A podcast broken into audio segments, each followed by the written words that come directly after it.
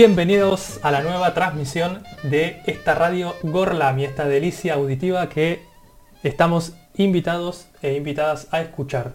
Con ustedes aquí su servidor Nacho y le presentamos a la conductora de esta maravillosa radio que se llama la señorita Lola. Se llama Lola en realidad, pero no importa. Buenas noches, buenas noches a todos. Estamos muy emocionados con el programa de hoy.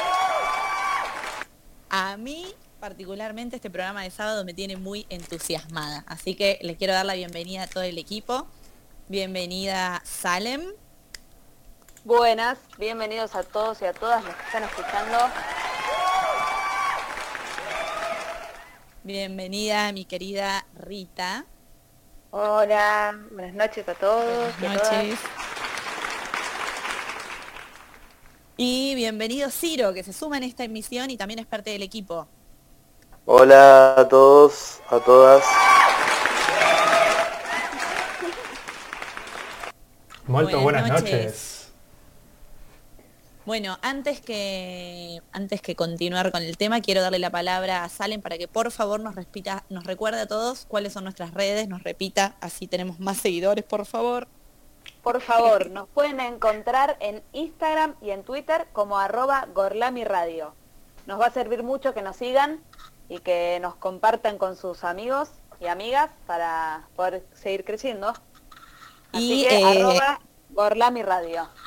Y esperamos repercusiones. En este momento Salem está conectada a todas las redes esperando eh, y va a haber un feedback en vivo. Así que si participan los podemos ir mencionando al aire. Bueno, nada, el programa de hoy eh, a mí desde lo personal me emociona mucho, pero antes quiero saber cómo estuvieron, qué onda la semana. Un sábado medio bajonero para hacer el comienzo de las vacaciones de invierno de les niñes que dejaron la virtualidad por unas semanitas. Arrancamos medio para abajo. Sí, la verdad.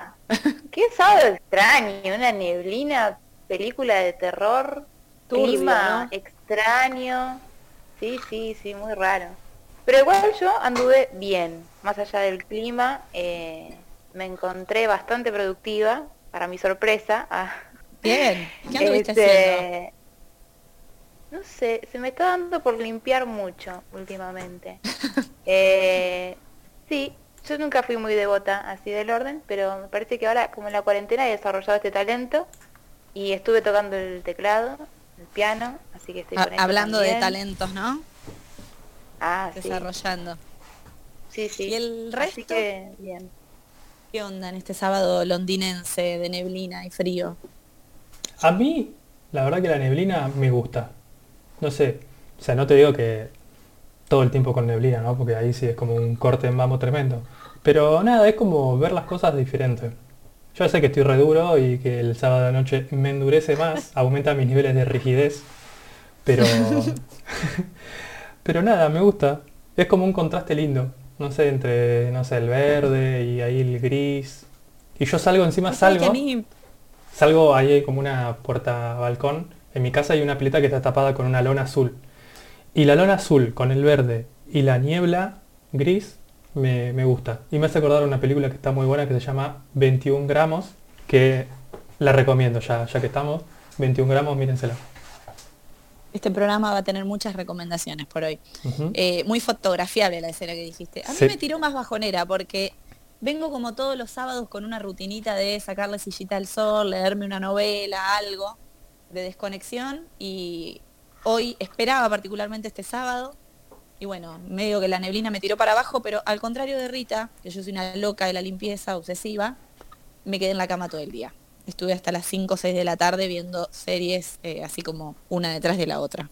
Así que a mí me pintó por ahí. ¿Vos, Ciro, qué onda hoy? Hoy aproveché, pensaba a partir de, de los noticieros que iba a ser un día lindo y que el viernes estuvo muy lindo y que aproveché mucho el sol. Eh, hoy se me tiró por prender el hogar, el fueguito, tomar mate, eh, hacer un solitario de cartas y pensar. Bien, pintan. por ese lado. Muy Sí. arriba. Él se sienta a pensar. Me encanta la gente que hace eso. Prende un fuego, tipo Francis Malman, se tira al lado a, a pensar. Está muy bien. Muy Grandioso. bien. Hay que animarse, eh. ojo, eh, la cuarentena medio que nos invita a hacer un laburito introspectivo solo para valientes. No cualquiera se pone a, reflexionar en cuarentena. ¿Vos salen qué onda? Salen por ahí sí, más arriba.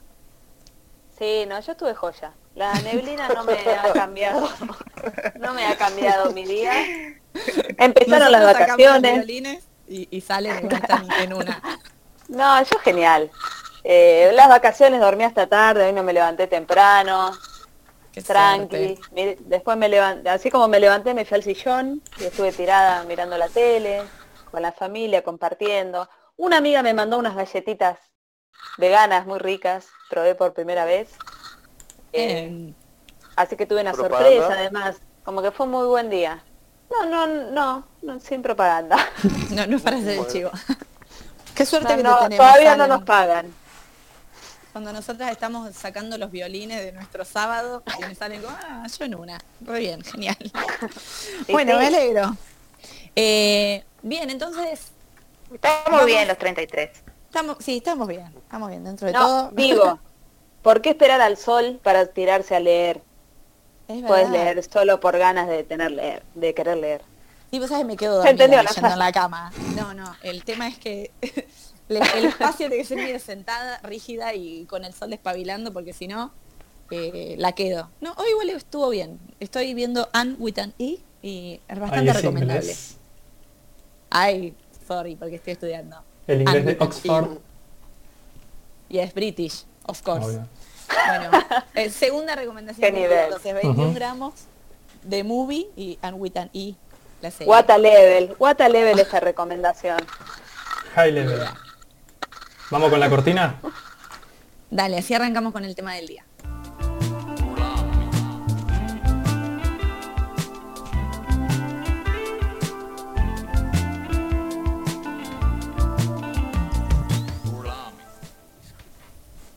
Qué placer escuchar ese segundo Gorlami para poder presentar el tema del día que me tiene, pero extasiada. El tema del día es...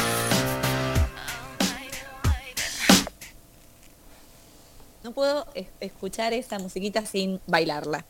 Soy bastante fan de Britney. La verdad que, bueno, el tópico no es un tema muy feliz, porque lo que está atravesando Britney aparentemente no está nada bueno. Pero bueno, ¿qué onda ustedes con el tema? Digo, ¿les copa hablar de Britney? ¿Conocen su historia? ¿La escuchan? ¿No la bancan? Yo no la soy- bancan, no me lo digan. Yo soy un gran ¿Quién no teórico. Sí, sí, yo soy un gran teórico de Britney, me encanta analizar a Britney porque para mí es un símbolo, podríamos decir, un ícono, un ícono del pop de los 90. Eh, en mi vida no he tenido mucho contacto con la música de Britney hasta ahora, los últimos años que la reconocí como un símbolo y que de hecho en todos lados está reconociendo como un símbolo de los 90.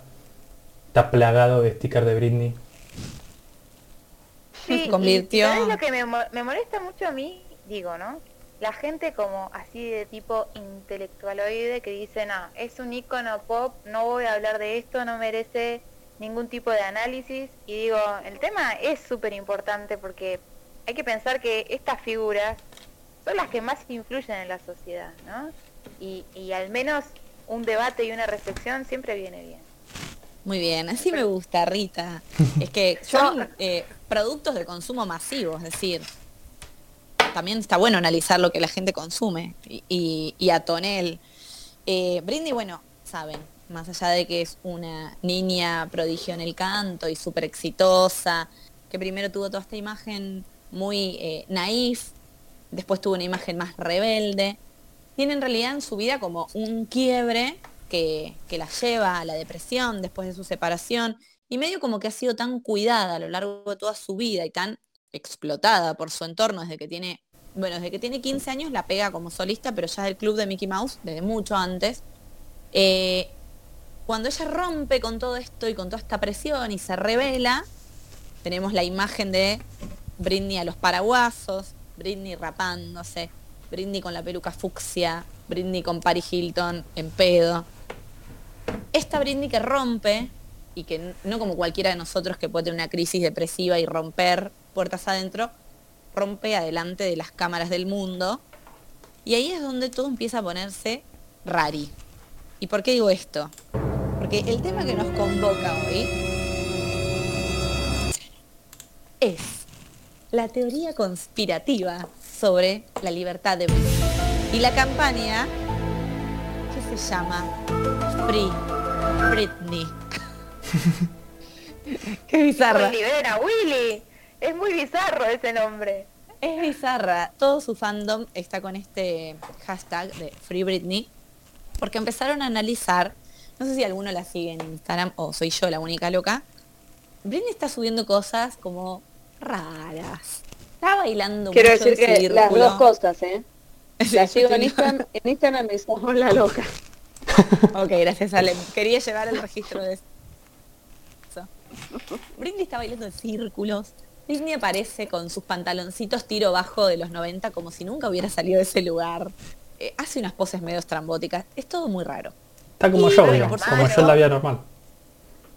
¿Cómo? Como yo en la vida normal, baila como yo. Hay un Exacto. es como circuito ritualístico. Sí.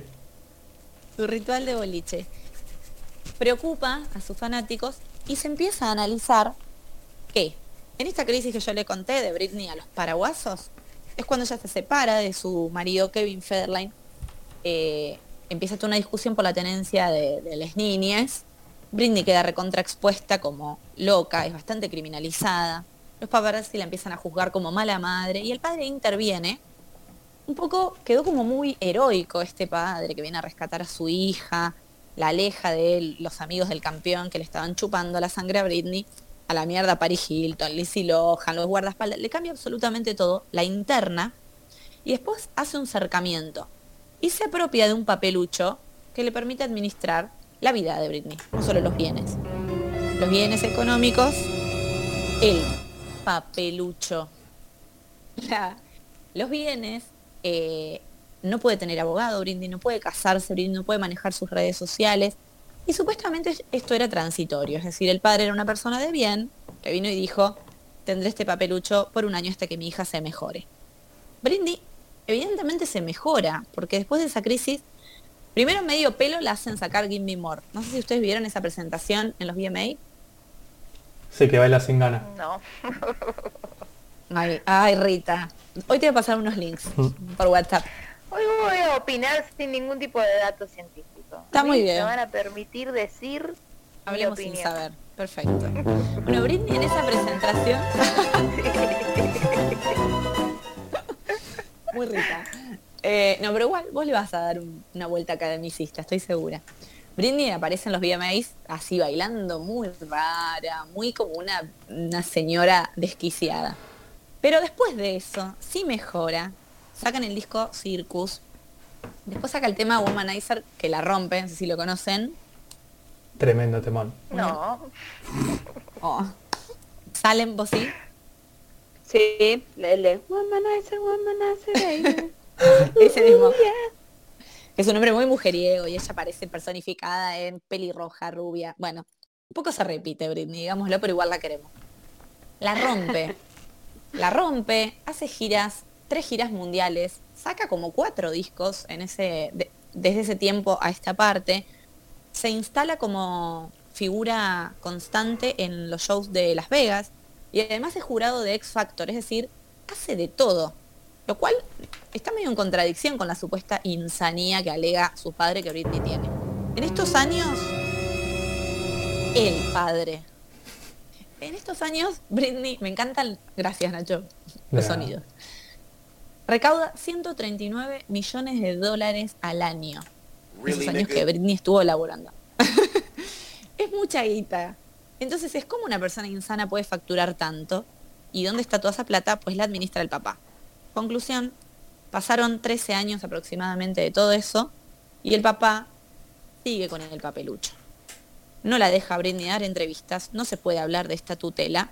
Britney no puede subir lo que ella quiere a redes, solo lo que el padre autoriza, y no puede salir de su casa ni manejar su propio auto ni ver a sus hijos sin esta autorización del papá. Ahí es cuando todo se vuelve turbio, es como, puta, qué triste.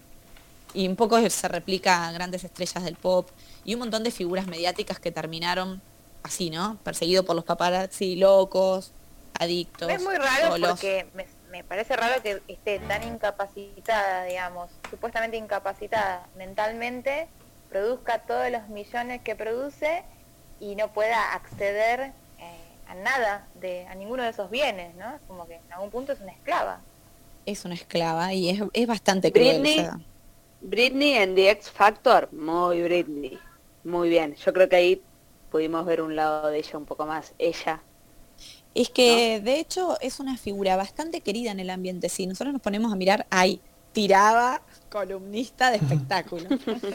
querida en el ambiente. Eh, Britney no tuvo controversias con nadie, es decir, le quisieron inventar el quilombo con Cristina, pero ella no hay ninguna eh, opinión de ella sobre Cristina ni sobre ningún otro artista, es decir, una mina que no ha tenido problemas. Por eso también es raro que, que el resto de los artistas no digan nada. Parece que hay mucha censura al respecto. Ni la madre, ni los hermanos. Es como todo Muy una turbio. secta. Sí, muy de algún turbio. modo se ve que el padre y la familia, sobre todo el padre por lo que contás, logró como volver el tiempo atrás y mantenerse cuando Britney era una niña. Entonces ya empezó, bueno, con Mickey Mouse Club eh, y después con Baby One More Time, que todo en, en todo ese tiempo era menor de edad. Entonces, bueno, de algún modo logró eh, poder tener todo el mismo poder que tenía cuando ella era una niña, me parece. Y la gallina de los huevos de oro de su Sí. familia, ¿no? Porque un poco es lo que enalteció económicamente a todos. Y al- otro dato curioso que, que escuché es que desde chi- tan chiquita hasta tan presionada, que dicen que inclusive cuando salen del club de Mickey Mouse, que Britney eh, sale justo junto con Cristina Aguilera, Justin Timberlake y algún otro artista que ahora no, no me acuerdo. Ryan Gosling. Bien, ese también. Aparentemente las disqueras dijeron, bueno, ok, necesitamos perfiles diferentes. Así que Cristina que la rompa. Y vos, Britney, hace voz de pelotuda para cantar, te ponemos una robótica y nada, vas a ser exitosa igual. Esa vocecita. Eh, Cristina la rompía igual. ¿eh? sí, Cristina la... Pero Britney Quiero. también. ¿Vos la escuchaste a Britney cantando de niña? Sí, sí, sí. sí. La No, sí, rompía. también. Sí, sí. Posta. Sí, sí, sí, claro, claro. Y dicen que hasta se le cagaron las cuerdas vocales a Britney respondiendo a lo que la discográfica quería. Ella quiso hacer discos eh, acústicos, que quiso cantar con su estilo, con su voz, y que no se lo permitían. Por eso Britney también saca, dentro de lo que puede, canciones como a modo de protesta. Circus, Piece of Me, Overprotected, todas esas canciones hablan de una mina que no es feliz, ¿no? No, me parece sumamente interesante, ¿no? Porque pone de alguna manera en evidencia que ella de alguna manera es víctima. Y es tratada como si fuera una, especie de mercancía diseñada, ¿no? Por las corporaciones, eh, por, yo qué sé, Pepsi, la industria MTV, las discográficas, ¿no? Es como, en algún punto es, es un producto diseñado, ¿sí? Como un objeto de consumo para colocar en la sociedad, ¿no? Lo que por ahí eh, las industrias culturales hacen es eso, es generar ese gusto eh, eh, o ese deseo de consumirla. Eh, nos parece a lo mejor que, que nos gusta espontáneamente, pero en realidad hay todo un diseño de su imagen, de su voz, de las letras, de sus videoclips. eh, Maldición. Yo pensé que era independiente en mi elección. No, nos parece que es independiente, a lo mejor ese es el engaño, nos parece que ella es única, pero si te pones a mirar yo no veo mucha diferencia entre ella y Cristina Aguilera y muchas más, ¿no? Para mí es Eh, única. Me parece que cuando ella decide salirse del molde que la, que la industria cultural había pensado para ella, es totalmente castigada, ¿no? Y, y aparece todo este tópico, como vos decís, de la mujer loca, ¿no? La mujer eh, que, si uno lee, por ejemplo, no sé, en, en Foucault, en Historia de la, de la Locura, es esto, o sea, ¿qué, ¿qué se usa para desacreditar a una persona? Y la locura, ¿no? Todo lo que ella hace pierde sentido porque está loca. Y es, al contrario, es exagerado y es criminalizado. Sí, yo creo que Britney estuvo como... Pero- Perdón, termina, termina. No, no, diga, diga. No, digo que Britney para, para mí estuvo en el momento indicado, en el tiempo indicado, pero al mismo tiempo como en el peor momento y en el peor lugar. Porque yo creo que lo que es Britney, el icono pop que es Britney, era algo emergente de ese momento. Tenía que surgir o surgir. Iba a caer en una persona o en otra. En este caso cayó en Britney. Pero cuando Yo creo que se reconoce con toda esta fama al mismo tiempo y sobre todo por su juventud y reconociendo este patrón que se repite de la juventud que se hace mierda con la fama, también firmó un poco eh, su sentencia. Y esto la llevó, Condena. sí. sí, en un principio a poder avanzar y evolucionar mucho y cuando se dio cuenta que yo no quiero estar acá ni en pedo, se sale un poco de la norma, como dijeron, y ahí pum, la castigan. El momento y el lugar también, ¿no? El momento en el que Estados Unidos por ahí es una potencia, emergen los shopping, la tecnología, ¿no? Toda esa cosa, y ella es como un poco la, la representante, ¿no? De, de la hegemonía cultural norteamericana.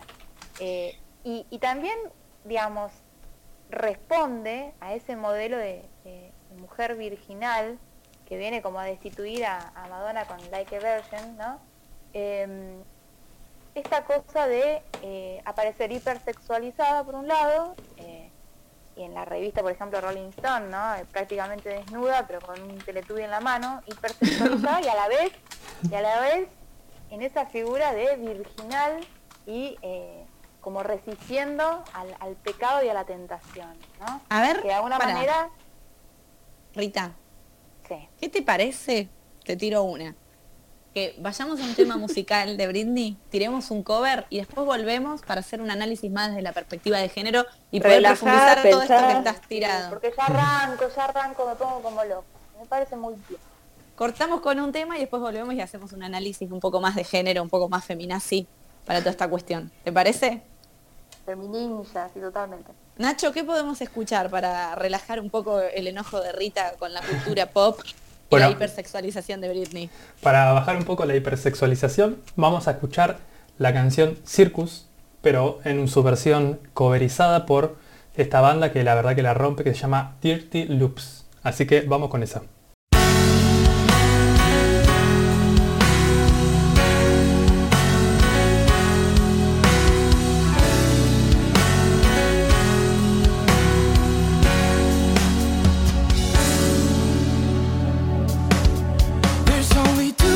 Types of people in the world. The ones that entertain and the ones that observe. Well baby, I'm a put on a show kind of girl.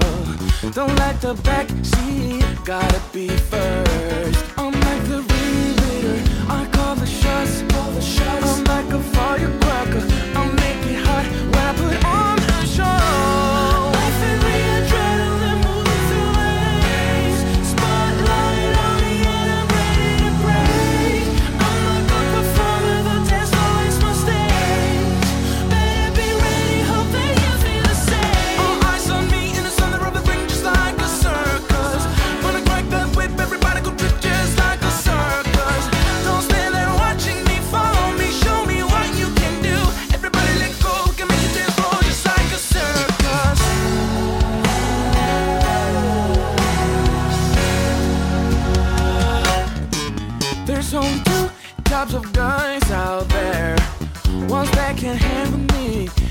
The are scared. Well baby, I hope that you can prepare I run a tight ship, so beware Yeah. I'm like the ringleader I call the shots.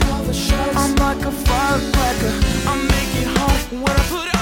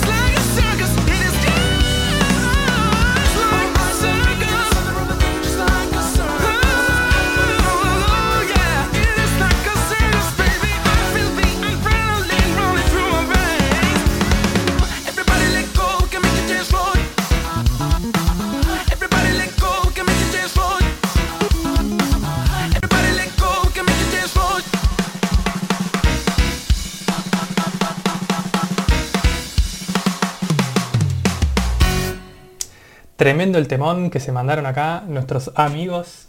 Yo le digo que son nuestros amigos porque la verdad me siento en una relación de amistad. Dirty Loop Circus. Ay, alto Qué cover. suerte.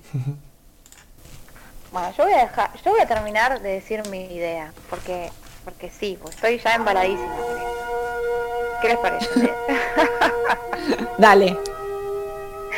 ¿Hable ahora o calle para siempre? Mm, No, yo lo que, lo que estaba pensando, ¿no?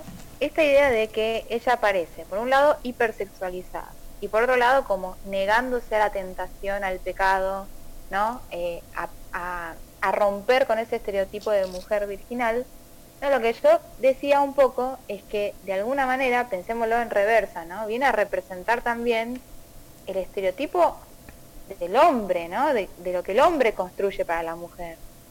Esa, esa cuestión de la histeria masculina, ¿no? Porque es una mujer, en algún punto, imposible de abordar y una mujer que está puesta ahí para no satisfacer nunca un deseo.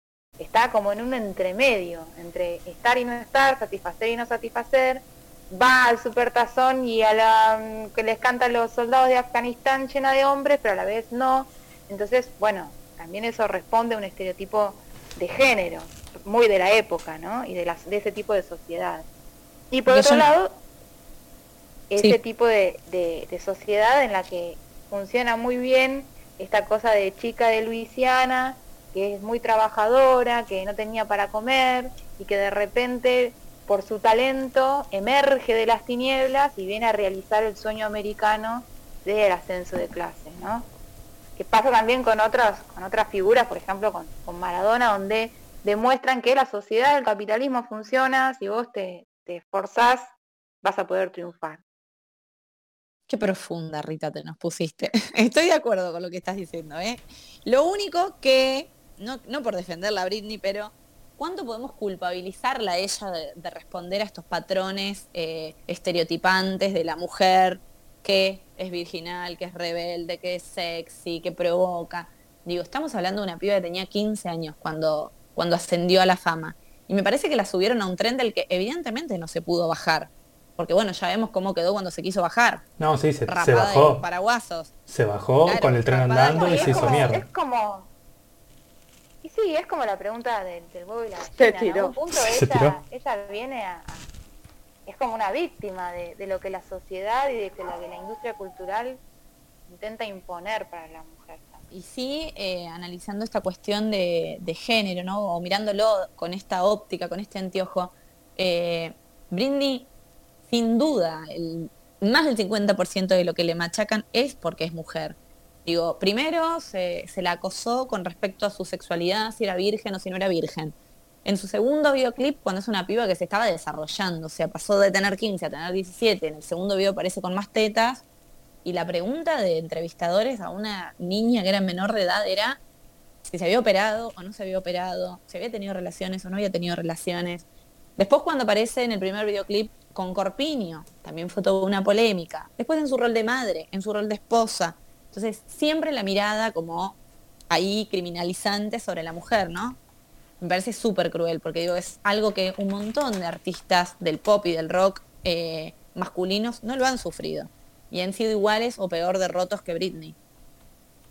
Sí, creo que el, el hecho de ser mujer agudiza un montón esto porque hemos visto actores hombres que sufren eh, de un modo similar, pero el hecho de que sea mujer, porque se ve en ella y en un montón de otras mujeres, eh, agudiza un montón esta, o sea, se renota que son un producto muchísimo peor, o sea, hasta el nivel de la sexualización, digamos, siendo una niña. Totalmente. Total, Y las el mundo de la consecuencias. música es más explotador, se, me parece a mí. Sin ni hablar. Sí, sí. Y aparte me parece que las consecuencias son mucho más, eh, mucho más graves, porque es decir, el daño que se le hace a una mujer juzgándola por absolutamente todo lo que hace. Sobre todo, me parece que a Britney lo que la derrotó fue cuando se la empezó a juzgar en, en su rol de madre y le sacaron la tenencia de sus hijos. Hay una entrevista muy triste en la que ella, bueno, también la habían eh, juzgado mucho por su figura, por lo gorda que había quedado después de los embarazos. Y ella rompe en llanto en una entrevista y, y hay memes de esa Britney llorando. Es decir, la industria y el público y los paparazzi han sido muy crueles con ella. La verdad es que Free Britney. Me rompe el corazón Free todo lo que le están haciendo. Somos Free Britney. Nos ¿no? convenciste, nos Eh, convenciste. Bueno, bien, me alegro. Me parece que es un tema que da para muchísimo debate porque, como dijimos, es una figura que nos ha marcado. Yo hoy, antes de hacer el programa, me puse a ver eh, videoclips viejísimo, ¿no? De antaño, el 2000, y recuerdo verlos diciendo lo que dice Rita, esta cuestión del consumo. Yo quería comprarme los anteojos que usaba Britney, ponerme el jean tiro bajo y si no lo doblaba para que me quede como a Britney. Bueno, no me quedaba como a Britney, pero nada, lo intentaba. Fue un referente. Aprovechamos totalmente. esto para agradecer el tiro alto, ¿no? Sí, sí, total. Pobre Britney, que ¿Qué no, no- logra subirse los pantalones. Basta, Britney. Con el tiro bajo, ya fue. Bueno, eh, es un tópico que da para un montón. Creemos que lo vamos a dejar acá para no seguir atosigando. Eh, les Too recomiendo la red social. Y es, les recomiendo la Britney de cada día en Instagram, en Twitter, que ahí tiran info para los fanáticos. Y podemos seguir con la cultura pop hipersexualizada y britnificante. Me alegro. Bueno, ¿les parece que nos despidamos de este temita con una Dale. canción? ¿Con otro cover? Dale. Dale, Por esta vez el cover es de este muchacho que muchos aman, que se llama Ed Sheeran, y vamos a escucharlo cantando él solo con su guitarra e interpretando Baby One More Time. Así que vamos con esa.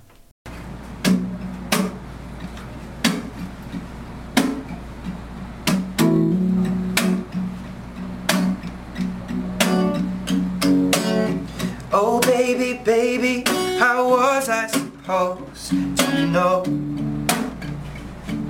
that something wasn't right? Yeah. Oh baby, baby, I shouldn't have let you go. Cause now you're out of sight. Yeah. Show me how you want it to be. Tell me, baby, cause I need to know now because my loneliness is killing me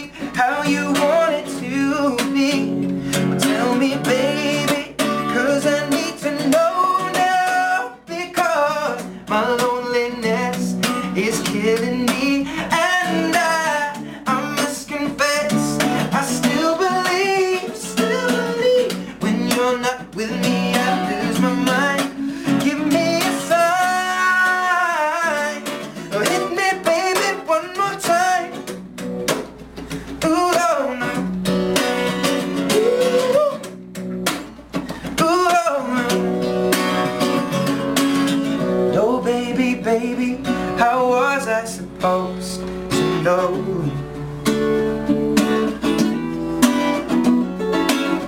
Oh, baby,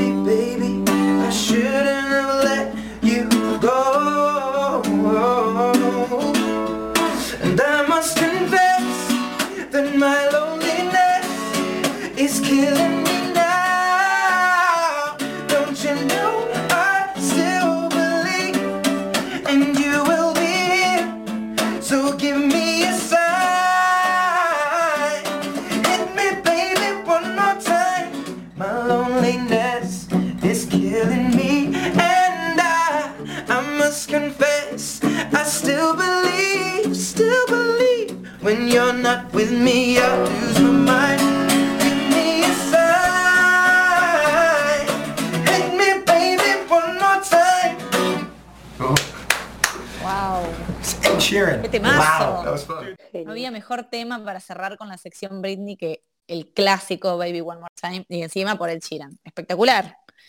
Bueno, ya que cerramos este tema así como que nos llevó a tanta discusión y tanta polémica, vamos a pasar a una sección un toque más relajada, eh, de la mano de Salem, que nos va a traer siempre un poco de actualidad, de redes, y creo que lo que nos trae hoy eh, se engancha un poco con la cuestión de género que veníamos hablando de Britney. Contame vos, Salem, qué trajiste para compartir.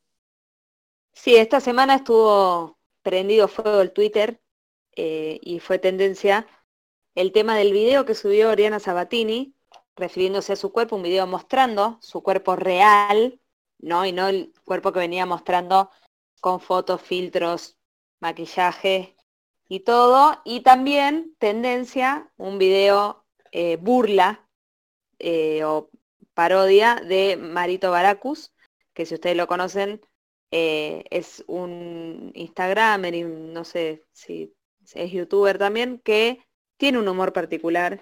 La discusión está en que vemos y creemos que Oriana Sabatini no tiene un cuerpo eh, tan imperfecto como parecía la publicación, digamos.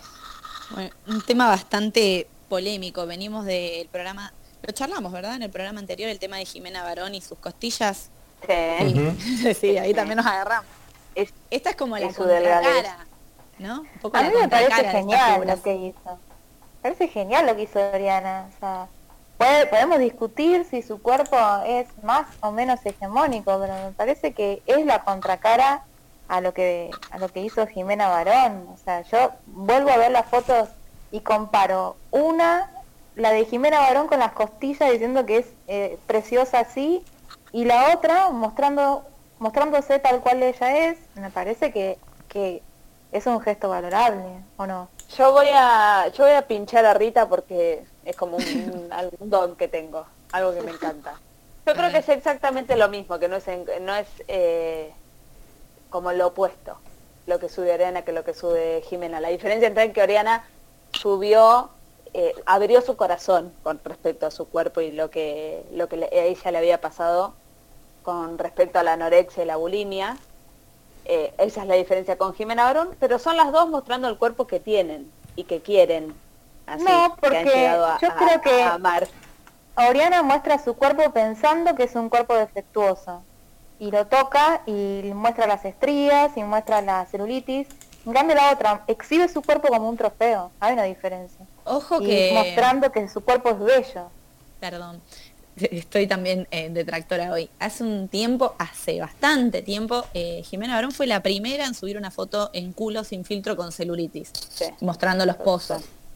Pero ahora entiendo, está, está, está mal. Yo miro la No. foto de ella así y pienso que está mal, está atravesando algún tipo de, de problema Jimena Barón a lo Britney. es- Ah, Bueno, No, bueno, no, bueno, es una pero- mujer que suele, no, no, no quiero defender a Jimena Barón, pero es una mujer que suele subir eh, fotos o videos, ella se filma sin maquillaje, eh, con máscara, matada, no le importa mucho eso, a eso voy en que para mí tiran para el mismo lado y acá está también lo que hablábamos en el programa pasado sobre la gente cool y no cool, eh, y cómo hablar. uno matan al a- matan al Romina no Malaspina cool. y Eh, se le claro, el y, culo y Juanita no. Pampita.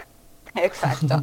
Entonces, igual Jimena Barón quedó en el programa pasado y no te vamos a dejar seguir hablando, Rita, de ella. Vamos a volver a Oriana para decir que yo creo que el problema principal es que está con eh, los que la matan, o el, el hate que tuvo, que decían que ella se había apropiado de una lucha que no debería apropiarse porque el cuerpo que tiene Bueno. eh, no es para tanto. Y en mi opinión, eh, me parece bien que ella luche por lo que quiera, digamos, es su problema y ella lo hizo desde el lado en el- las dificultades que ella presentaba en su adolescencia o, o hasta hace poco. Y me parece Yo- perfecto.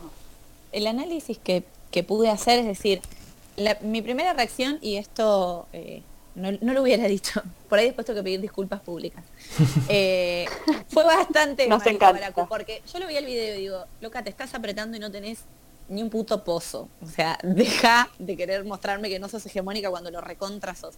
A cara lavada, apretándote el culo, mostrando, o sea, se agarraba la panza como si la tuviera. Eh, es cierto que no, no es un cuerpo que, que sale del estándar de lo que se considera bello. Ahora bien, Pero para lo que son las figuras del medio, bastante contrahegemónicos. ¿Vos ¿Cómo decís? comparar eso con Pampita? No, Dios No sé. igual. Como, a mí no, me pareció. vale. Pero me ese es el punto. El punto es fuera de lo ese. hegemónico. El tema es, eh, después donde yo reflexiono y digo, ¿por qué no, no hay que ser hater de estas situaciones y sino reivindicar? Porque no importa cuán hegemónico o no es el cuerpo de Oriana Sabatini. Qué rotas que estamos todas las mujeres y qué hijo de puta el patriarcado, que minas como Oriana Sabatini se sienten gordas. O sea, que se sienten que son imperfectas, que algo les falta, que no son bellas. Imagínense eh, el resto de las mortales que nos miramos al espejo, aún teniendo conciencia, aún pudiendo tener un análisis de género o ser críticas, etcétera. Te miras en el espejo con esa mirada, digamos, ajusticiadora de lo que te falta, lo que te sobra y lo que te gustaría esconder. Un poco es el mundo en el que vivimos hoy, digo, porque las redes sociales no para nada inventan filtros, todos mentimos un poquito. Pero el tema de trasfondo, digo, de, Oriana es qué terrible que una piba como ella, eh, como ella y como cualquiera, ¿no? Que, que estemos tan matadas con la mirada de la afuera desde que somos nada. Seguramente, pero, pero no creo que el cuerpo de ella sea igual, por ejemplo, al de... ¿Quién fue? Ivana Nadal, la que salió en ropa interior, a hablar también en otro Sí. video. Y ahora también Parece está que- bastante... Pero me parece que son cosas distintas. Una chica Tema para otro programa, ¿eh? alimenticio. Y van a nada. Sí. De Ivana Nadal hay que hacer otra sección porque está chapa. Delirio místico. Ahora dijo, ahora dijo que se iba por- del país y por suerte, porque no entendía esta sociedad. Ivana Nadal para otro se tópico. autoexilia. Sí, sí, totalmente. Se autoexilia. Bueno, Yo creo que, eh, perdón, volviendo sí. un poco, el problema está también en que sí o sí hay que salir a criticar. ¿Por qué? Exacto. Porque ante cualquier eh, cosa que suba alguna chica respecto al cuerpo, lo primero que hay que hacer es criticarlo. Y no ¿Cuánto ver un poco también la realidad que de cada uno, ¿no? Ella tendrá un cuerpo divino, yo ojalá tuviera ese cuerpo, ¿no? Como que uno dice, está bien.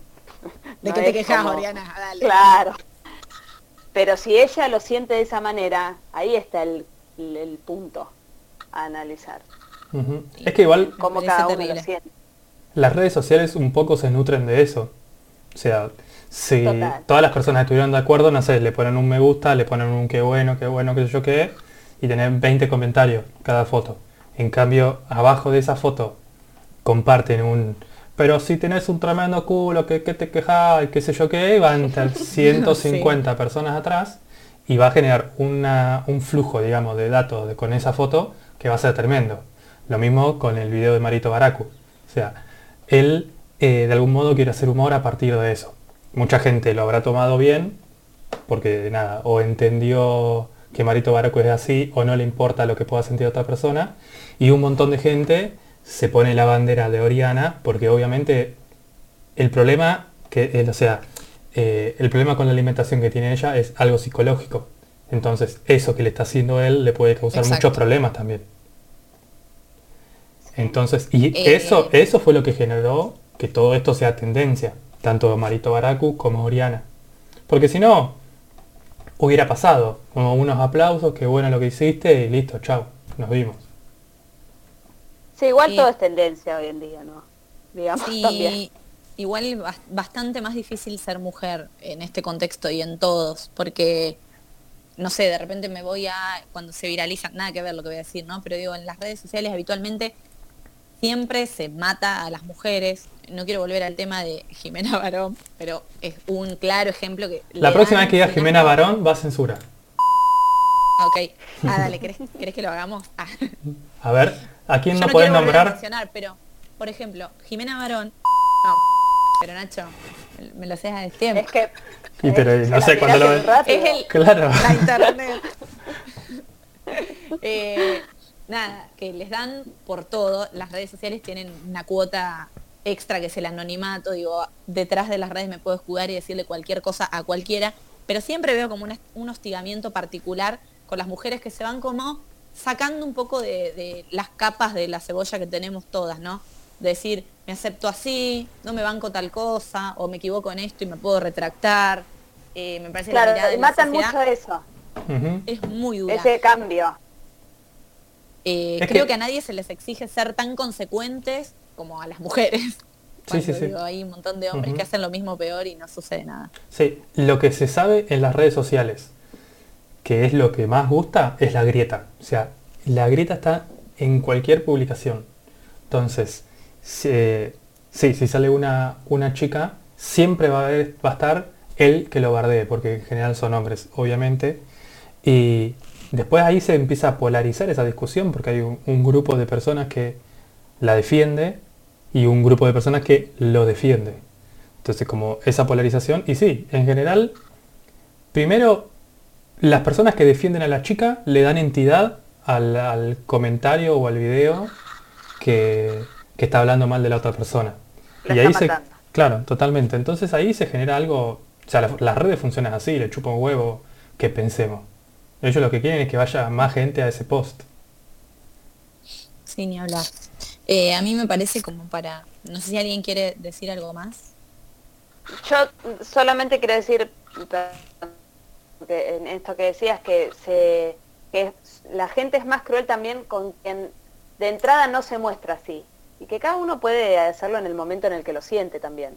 O sea, como Oriana siempre divina, todo filtro hasta para el- una foto del paisaje y todo, eh, el clic este que hace se la mata más. Alguna otra Instagramer, o como por ejemplo, no sé, Sofi Morandi o Madalita Ajes, chicas que por ahí no, no trabajan con el cuerpo, que siempre se muestran de esa manera, si lo hubieran hecho no pasaba nada, aunque tengan un cuerpo bastante hegemónico. Es que es re interesante eso que decís, Salen, pero a mí me parece que esa es la clave, digo, por lo cual deberíamos como celebrar estas actitudes. Es que Total. la palabra, esto que es medio cliché usarla, ¿no? La famosa deconstrucción, viene, viene por, pasa por cada uno, digo, y está buenísimo que sucedan estos personajes que son tan populares y, y que tal cual, como puso Oriana en el posteo, permite a otras jóvenes, a, otro a otras adolescentes, quizá crecer eh, con un poco menos depresión, un poquitito más libres. ¿No es cierto? Ujú. Quizás. Sí. No, no, está buenísimo eso, para cerrar también, eso de que, que la- las chicas jóvenes vean que eso está bien. Está buenísimo. Ojalá Totalmente. hubiésemos tenido estas imágenes un poco más reales en nuestra adolescencia. Totalmente, totalmente. Vamos a flashearlo un rato. Bueno, vamos a pasar a la cortina de nuestra siguiente sección. Dale.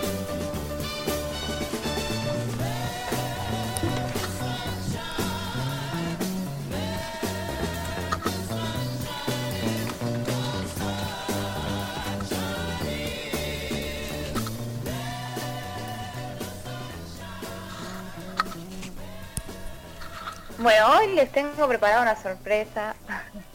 Vengo con la línea de música africana, pero esto es algo completamente distinto a la vez pasada. Bien, deleitanos.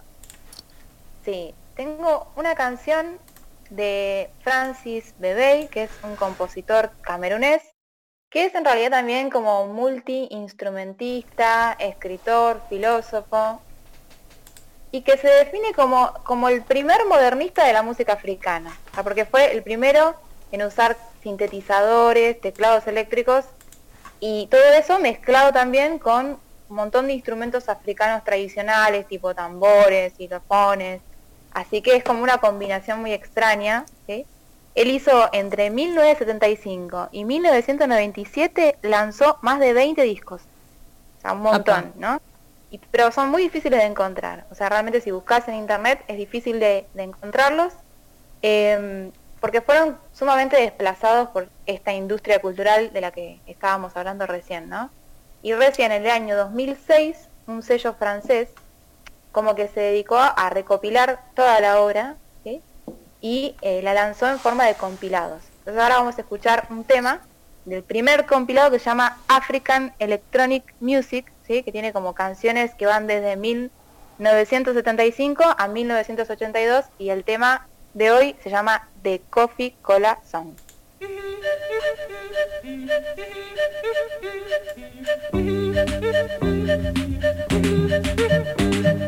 There are people in town, men, crazy people in town, eating bread and butter and honey and drinking black coffee cola.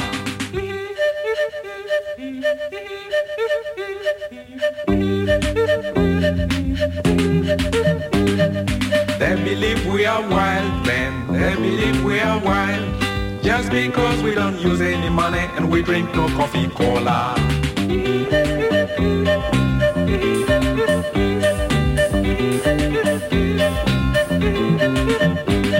But if you could go and see how they live,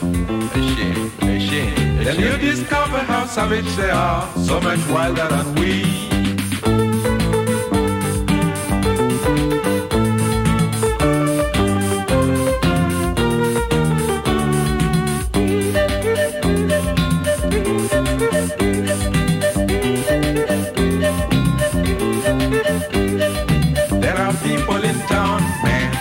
People in town, eating bread and butter and honey and drinking black coffee cola.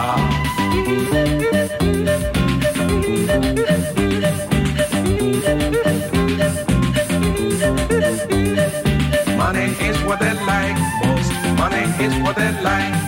And people who have plenty of money belong to high society.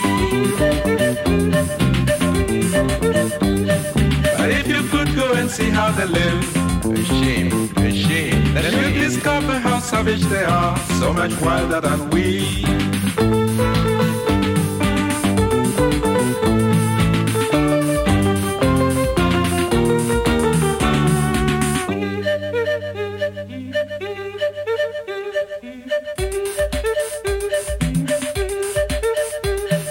They keep dreaming of war, man, hate and crime everywhere. I was told that is to get the money they need to buy coffee cola.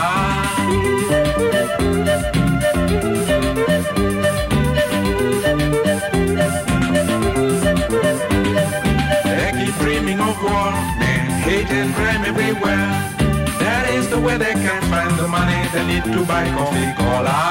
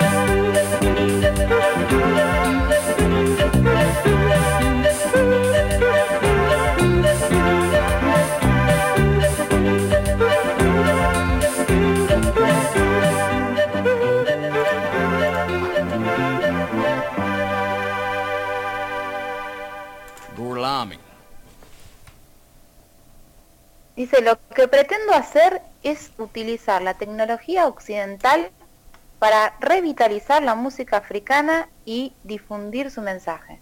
Palabras de Francis Bebey, ¿no? Me Un genio. como un concepto súper interesante, ¿no? Porque dice, él quiere desarrollar, o sea, desarrollar todo lo que sería y reactualizar la música africana y no simplemente preservarla como algo que es una esencia eh, autóctona que no se puede corromper, ¿no? Y, este concepto trajo como toda una especie de controversia muy grande con los mismos músicos africanos y afrodescendientes y también para la cultura europea fue algo controversial. Y lo que está muy piola en la letra de la canción que escuchamos recién es interesante. Dice, dice, hay gente en la ciudad, hombre, gente loca en la ciudad, comiendo pan, manteca y miel, bebiendo café negro y Coca-Cola. Ellos creen que somos salvajes, solo porque no usamos dinero ni bebemos Coca-Cola. Pero si pudieras ir y ver cómo viven, dice, descubrirías lo salvajes que son, mucho más salvajes que nosotros. Es un tema que, que está muy bueno, porque es como que el concepto... de aplausos. Bien, Nacho. como que el concepto de civilizado, ¿no? Esta idea de ser un civilizado, en realidad lo que está diciendo la canción es que es el resultado de, una lucha de fuerzas, o sea, hemos perdido, somos marginados y por eso nos dicen salvajes. Pero entonces, y encima toda esa cultura, ¿no? Que supuestamente es salvaje, lo que hablábamos la vez pasada, fue sumamente como aprovechada eh, por, por toda la cultura hegemónica, ¿no? El jazz, por ejemplo, en Estados Unidos, ¿no? Y lo que hace el tipo es genial porque toma todo el formato europeo y, y es como que se mete, se, se mete de encubierto, si se quiere, en la Es como un Matrix, caballo ¿no? de, de Troya. Sí, para decir viva África. Me parece súper interesante. Y muy relacionado también a lo que, lo que estábamos hablando de la industria cultural. ¿no? Tenemos la otra parte, ¿no? La subcultura, que emerge, ¿no? Como resistencia. ¿Qué les pareció? Muy bueno. Rita, además que el tema está buenísimo, así musicalmente, ¿no? De cómo se escucha ahora que leíste la letra, la flashé. Me parece re interesante. Y sabes lo que me parece como re loco, es tipo el círculo se cierra porque no por seguir con Britney Spears, pero hizo una propaganda de Pepsi, o sea, Bueno, basta. es como No, es un temón. Además, Es un eh, temón, sí, sí. la crítica desde yo amo la adentro, ¿no? Pepsi. La crítica desde adentro al colonialismo me parece espectacular, porque este discurso de, de la civilización y la barbarie que se ha utilizado tipo históricamente para legitimar las ocupaciones colonialistas, ¿no? La explotación, eh, la xenofobia, bueno, nada, genial.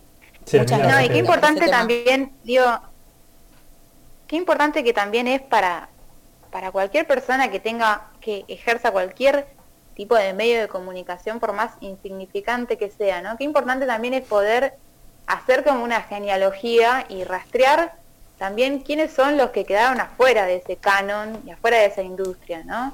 A lo mejor quedaron afuera por obvias razones políticas y, y- y hay toda una diversidad cultural que también vale la pena rescatar. Sí, totalmente.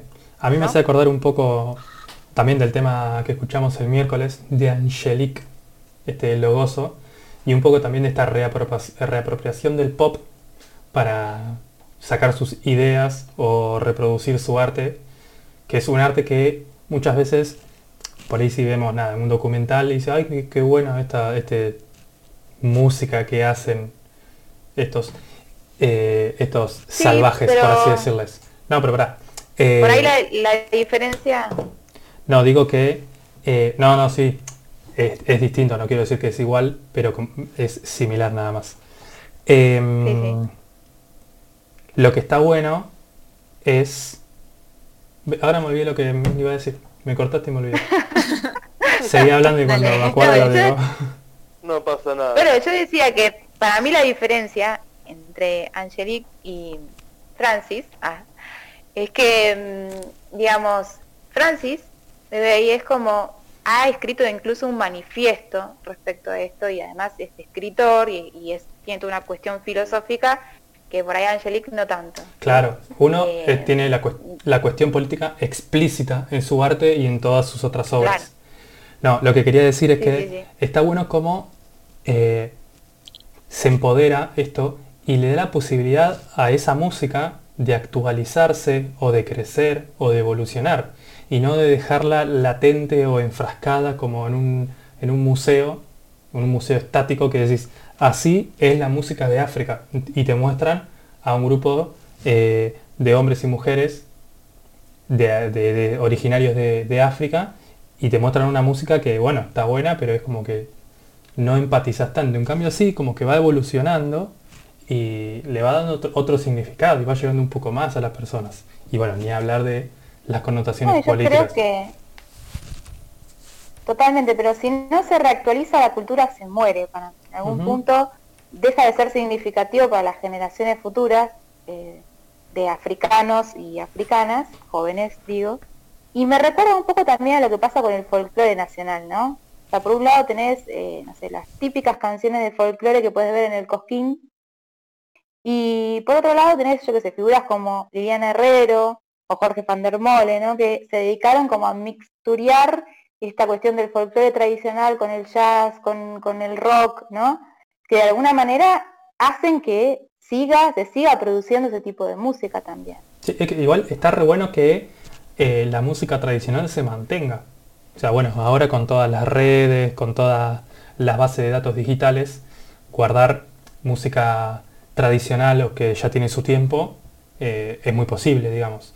Pero si eso se toma como el folclore y la música eh, camerunense o argentina o de cualquier otro país es esta y es así como tiene que ser y solamente es eso y no se le permite evolucionar, es, es eso, como decías vos, se va a quedar detenida en el tiempo y las nuevas, que esto también está hecho adrede, las nuevas generaciones se van a apropiar de un tipo de música que no les pertenece, entre comillas, sino que se les, eh, se les dada por el colonialismo, el imperialismo.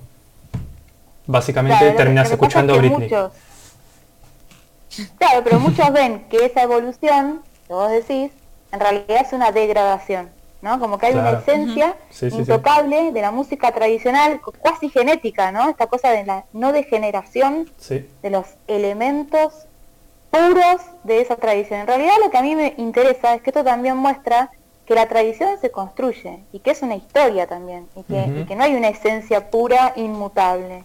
Bueno, mirá No, cómo lo bardearon a la Mona Jiménez cuando hizo el himno. Lo defenestraron. Claro, Y el tema lo estaba buenísimo. totalmente. Otro Está tema. Sí. ¿Saben qué? Con respecto a esto que está diciendo eh, Nacho, de que siempre eh, la cultura africana, por ejemplo, es considerada medio como lo tribal, ¿no? Algo que va más para, va más para un museo de- o un estudio de antropología que para la actualidad. Me recordó un, un escrito de Galeano, que seguramente lo conocen. Lo busqué acá para compartirlo porque me pareció que venía muy acorde, seguro lo conocen, se llama Los Nadies. Si Sí. me permiten, voy a leer cuatro líneas, porque me parece que hace mucha alusión a esto. Bueno, ¿Puedo? te pongo un tema de fondo. No, no, no. los nadies, los hijos de nadie, los dueños de nada, que no son aunque sean, que no hablan idiomas sino dialectos, que no profesan religiones sino supersticiones, que no hacen arte sino artesanía, que no practican cultura sino folclore, que no son seres humanos sino recursos humanos, que no tienen cara sino brazos, que no tienen nombre sino número, que no figuran en la historia universal, sino en la crónica roja de la prensa local. Los nadies, que cuestan menos que la bala que los mata. Y aquí, Bueno, es totalmente, es totalmente lo que, lo que estábamos diciendo. Eduardo Galeano. Sí, me parece genial, sobre todo la parte del arte y la artesanía, Sí. la cultura y el folclore, esta degradación de- del otro, ¿no? De la otredad, de lo que no es la cultura occidental. Totalmente. sí. Totalmente, sí. Un temor, nuestra gisterrita nos abrió la discusión a pleno. Quiero que Bueno, siga y así. estaba pensando y dije, bueno, la, sí, la semana que viene voy a, me parece que voy a explorar otras, otras regiones. Bueno, aunque, Bien. aunque sé que, que es probable que me critiquen, pero como hacen siempre, digo, ya parece que es costumbre. Pero si te estamos halagando. este fue alto temor. O sea. Bueno, agradecemos tenerte acá. Voy a estudiar para la próxima porque quedé dando vueltas con este tema. Ahí. Así que Te dejó re loco. Bueno, igual- todo muy tenso, me parece. Estamos Vale, como sí, estado de tensión. Creo que el tema, o sea, la letra, si bien nos llevó a la reflexión, la música invitaba un poco como a tirar un poco más de relax, ¿no? Mm. A sábado, música, una copita de vino. Nada, no sé, ¿qué se hace un sábado en cuarentena? Yo. ¿Qué se hace? Amo ese tema, no sé, me gusta. Miren. Yo vi, estuve viendo en Instagram, digo, acá, obviamente que uno que puede hacer, mirar series, mirar una película y salir, obviamente no. Pero Esto, muy Hubo bien una lo que época. Hubo una época, ¿se acuerdan que estábamos todos medio como embebidos, no? Yo recuerdo, no quiero mandar al frente, no quiero mandar al frente a nadie, pero recuerdo muchos tintos dando vueltas. Muchos em, blancos. Ahora es como que se nos pasó un poco, ¿no? En general digo, ¿no? Pero había mucha gente bebiendo. Teníamos un poco el síndrome del fin del mundo al principio. Es como ya fue. Sí. Sí. Yo igual quiero decir ¿Y que ahora? no he tomado una gota de alcohol en toda la cuarentena. Miento. Tomé Yo tampoco. un, tomé literalmente una gota de coñac de café o algo así que le regalamos a mi viejo para el día del padre y lo probé, Guay. nada más. Estaba rico, nada más. Bueno, Bueno, yo Yo había probé- visto la, la, la receta de un, de un trago que nunca hice, que no sé si ustedes lo hicieron, pero me tienta, ver. me tienta, me tienta hacerlo. Era con vino blanco, se ponía una rodajita de pomelo o de algún cítrico y, que esto es lo interesante, un poquito de té, por ahí de manzanilla o té Apa. común frío. tengo los tres Sí. ingredientes. Bueno, ¿qué te parece? Algo más, pero podría Buen ser, ¿eh? Podría funcionar. Podría funcionar.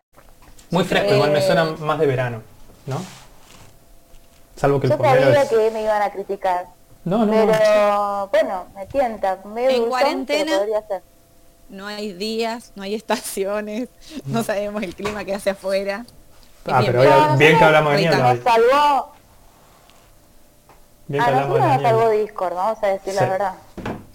Yo digo que nos había pegado medio el síndrome del fin del mundo y ahora nos pegó medio la resignación, porque al principio jugábamos Sí, pinturillo, videollamadas. Te estás, Sí, sí, sí, sí. estás para prepararte un coffee cola. Arre. Coffee cola Ojo, eh, Yo el creo coffee que cola. Ciro un tinto se debe estar tomando ahora mismo, ¿o no? O habrá tomado, o habrá tomado durante el día, seguro. Ciro, ¿qué O tomaste se hoy? lo tomó todo durante el programa. También. No contesta. Está embebido. Está borracho, Está está bebido, borracho. Ahora lo llamamos por teléfono. Bueno, sí, estaría Bueno, bueno. Rita nos recomendó Sí. un trago. ¿Alguien más para recomendar para llevar esta cuarentena? No, yo quería por ahí hablar un poquito más de esto que dijo Rita, de que a nosotros nos salvó Discord.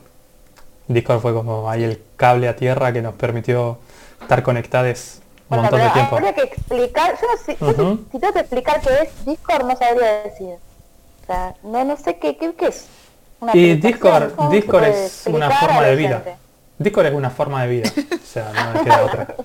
No, Discord es un medio de comunicación, pon- pongámosles una aplicación, una plataforma digital que permite comunicarte con otras personas. Hasta acá, nada del otro mundo porque todas las redes sociales, todas las aplicaciones más o menos te permiten eso. Porque vivimos en la época de la, de la comunicación.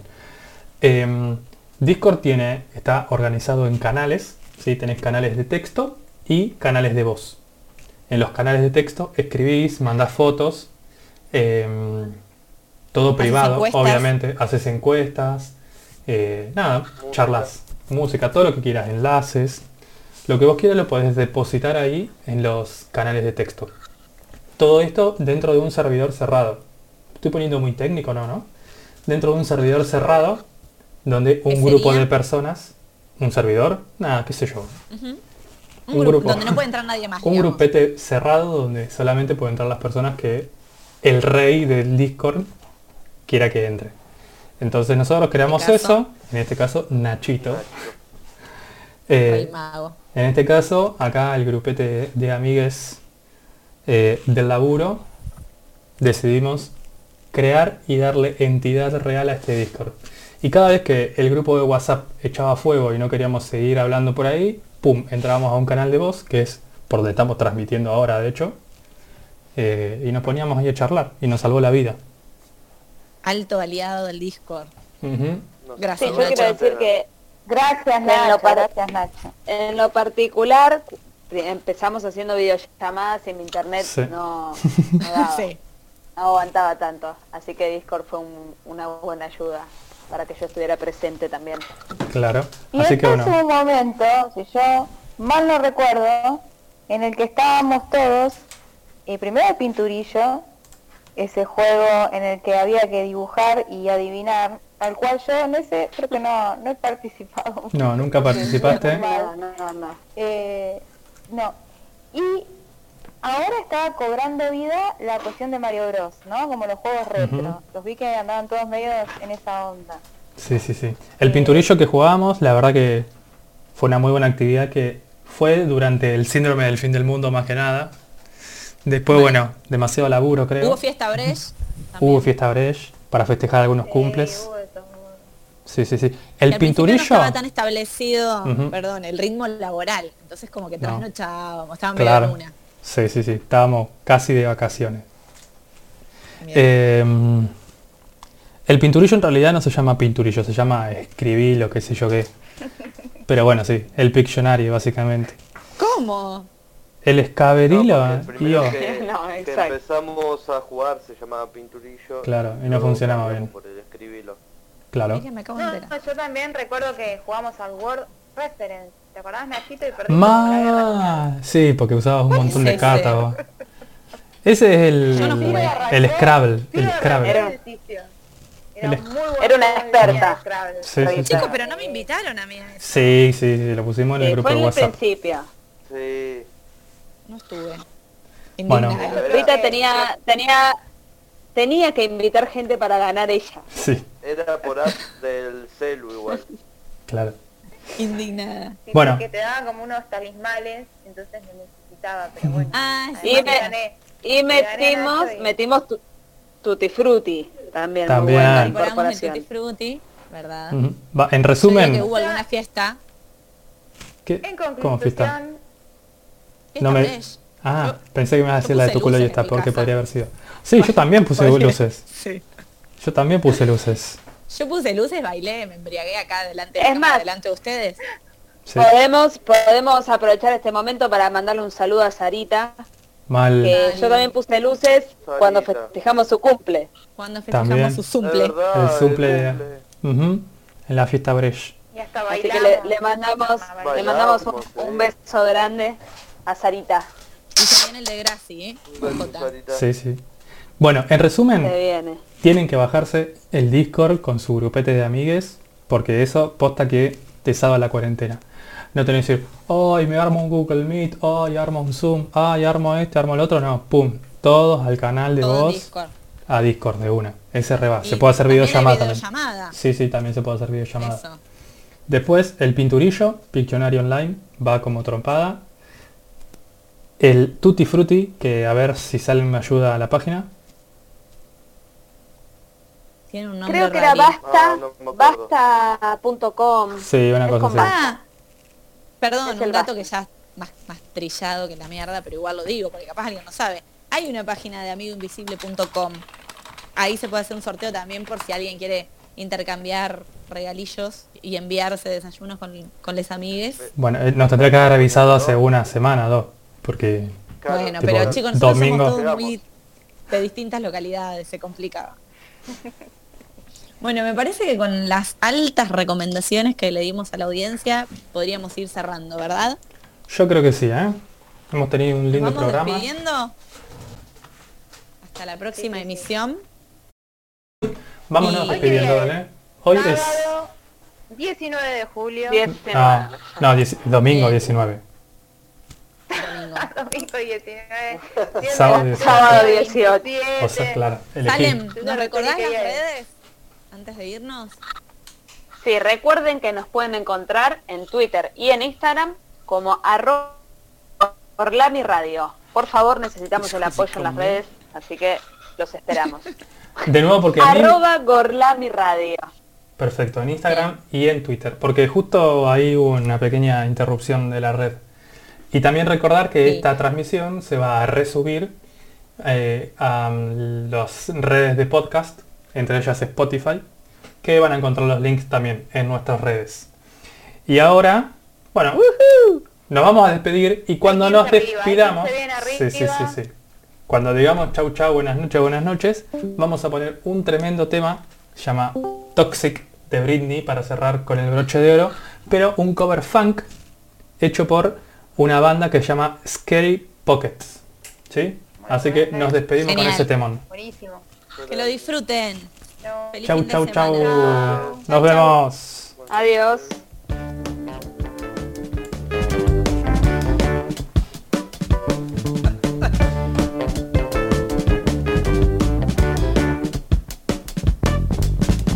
Baby, can't you see I'm calling a guy like you? Sure, we're a warning.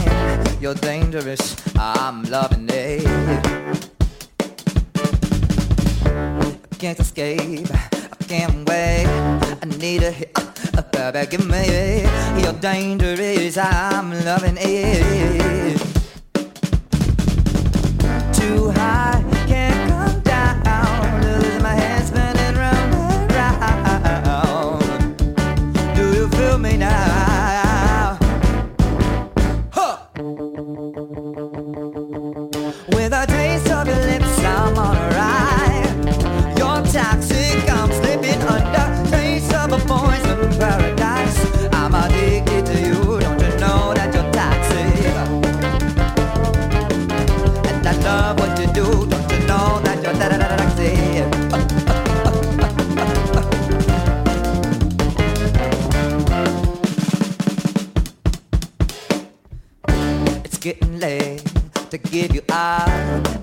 c'est pas ma timbre en scar, c'est là